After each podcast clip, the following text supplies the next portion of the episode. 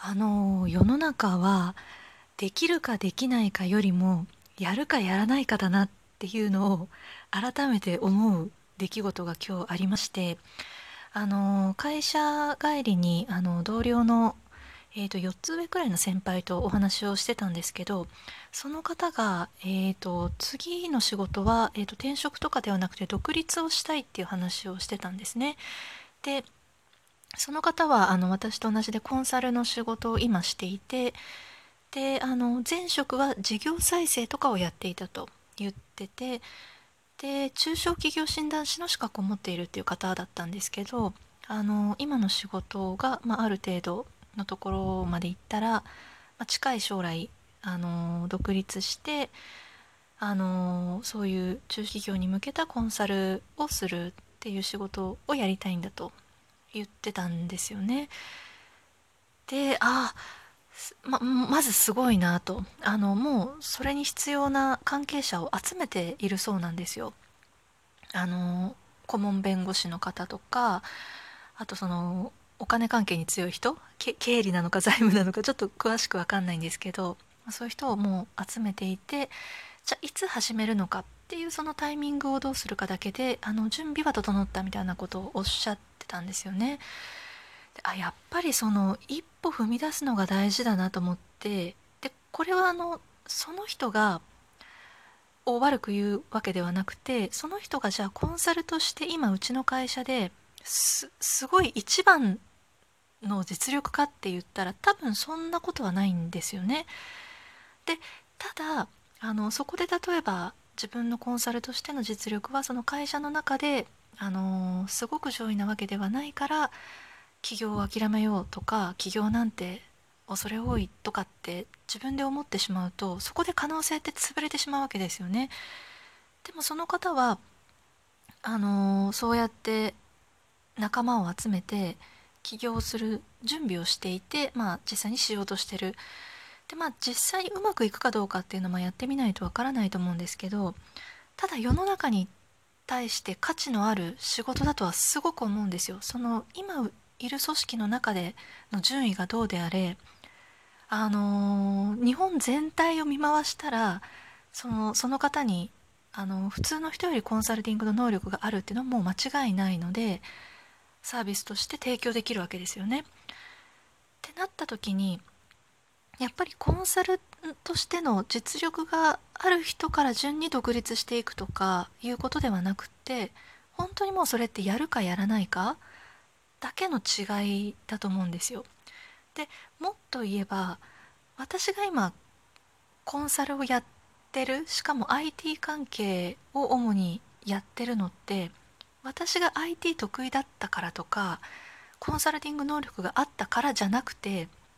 偶然私がこの会社の中途採用に応募したからっていうだけで多分 あの私なんかよりもずっとその IT に詳しかったりとかコンサルとしてのその問題解決能力とか理論的にこう物事を把握するみたいな力がある人っていくらでもいるなって。だからできる人からなっていくんじゃなくてなった人がなってるだけだなみたいな。ことを、まあ、ちょこちょこ思いつつでも今日その同僚の方が起業を、まあ、近々したいんだ独立したいんだっていう話を聞いてそのやるかやらないかの重要性じゃないですけどそれ改めてすごい思いましたね。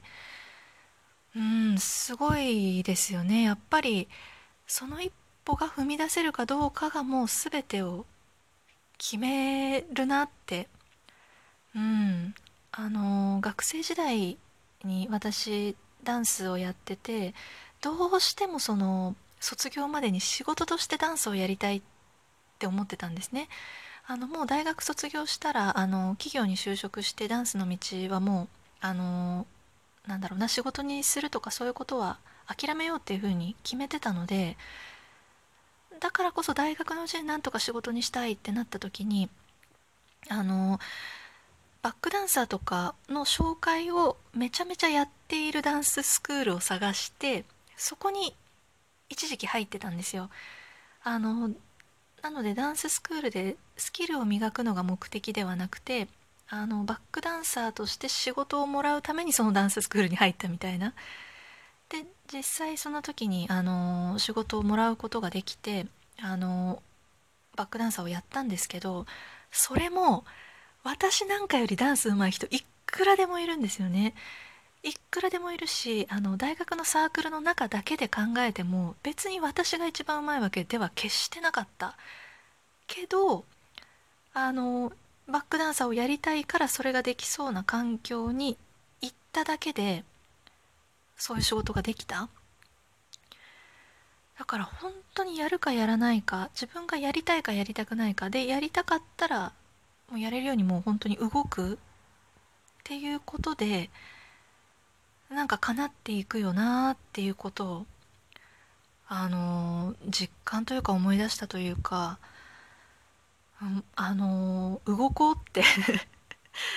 動こうって思いました。うん、まああの普段からねあの動いてはいると思うんですけどでもなんかそうやって自分で勝手に卑屈になったりとかあのどうせ私は大したことないとか力がないとかあの一番じゃないからっていう理由でやらないっていうのってすごいもったいないことなのでまああの本当にできなかったら あのどんなに動いたところで実現しないとは思いますけれどもね。そういうのはあると思うんですけど、まあ、だからといってその才能順でそのできるできないがあの決まっていくわけじゃない。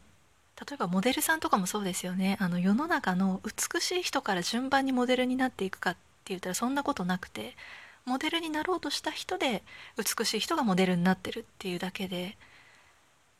なんかありますよねそういうの。動くと意外とできちゃうこととかって、まあ、なので、まあ、動いてみてダメだったらそれでいいわけですしなんか自分で諦めて動かないってもったいないなって思いましたし、